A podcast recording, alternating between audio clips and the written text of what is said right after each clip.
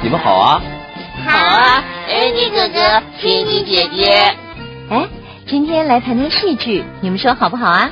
好啊，好啊，好像很好玩的样子哦。嗯，反正我也不懂。从两千五百年前呐，戏剧的出现就为人类带来了欢乐。无论是百老汇的音乐喜剧，还是莎士比亚的戏剧，或是电视上的肥皂剧，都是戏剧，只是种类不同罢了。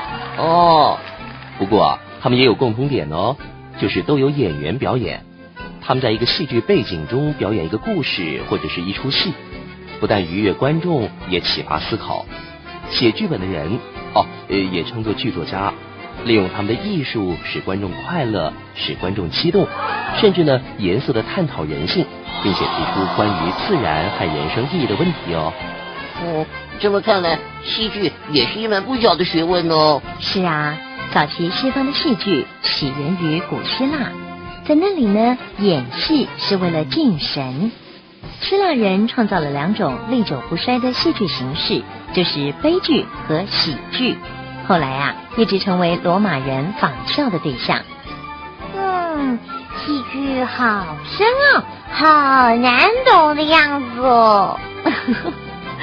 古希腊戏剧的传统啊，在文艺复兴时期的意大利又重新发起生机，并且传遍了欧洲。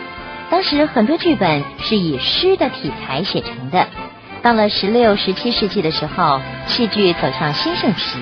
有名的莎士比亚就是那个时代的剧作家。哦，不过从十八世纪中期，戏剧呢就变得越来越走写实主义。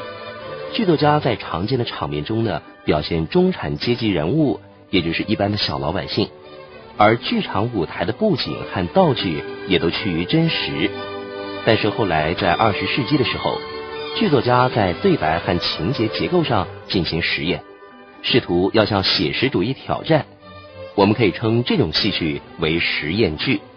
嗯，那这样听起来，眼睛看得到的才叫做戏剧喽。哦，no no no no no no，从收音机里和电视也可以欣赏到戏剧哦。虽然这些作品啊最早是舞台表演的剧作，不过现在都被改编了。专门为广播创作的剧目越来越常见，而且都为连续剧的方式哦。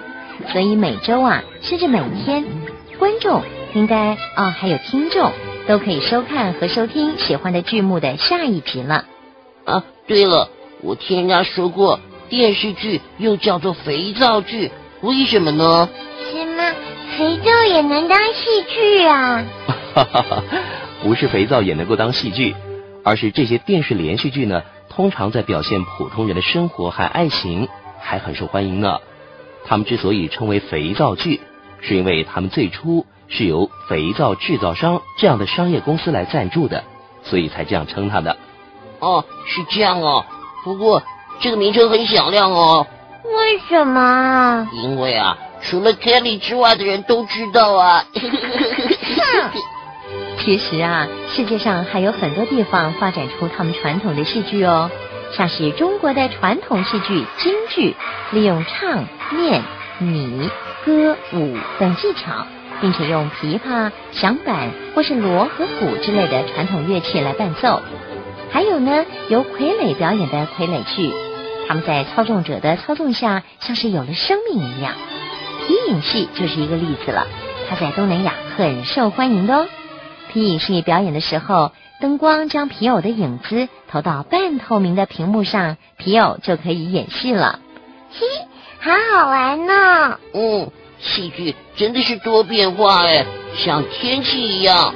啊，Peter，这是什么比喻啊？嗯，不错的比喻啊。